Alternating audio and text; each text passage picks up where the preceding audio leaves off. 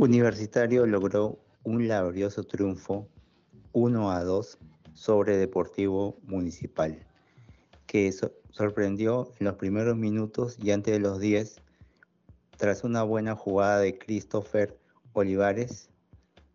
Sebastián Jaurena puso el primero.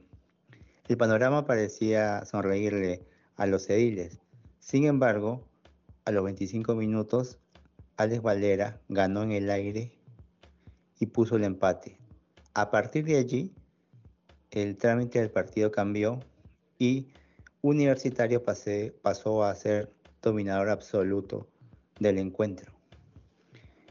Sin embargo, a poco de ir al entretiempo, el argentino Matías, Matías Pérez casi logra el segundo tanto Edil.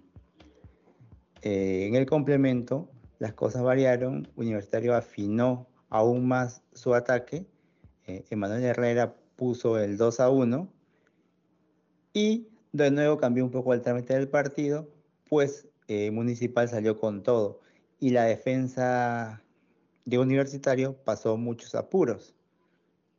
destacada actuación también de, además de Valera, que lo destaco como el capo del partido, por su asistencia y por el gol también. Es el trabajo del arquero Carvalho, que salvó dos claras ocasiones de gol a favor de los ediles. En resumen, eh, Universitario eh, sufrió, pero ganó y se mantiene el invicto de Jorge Fossati.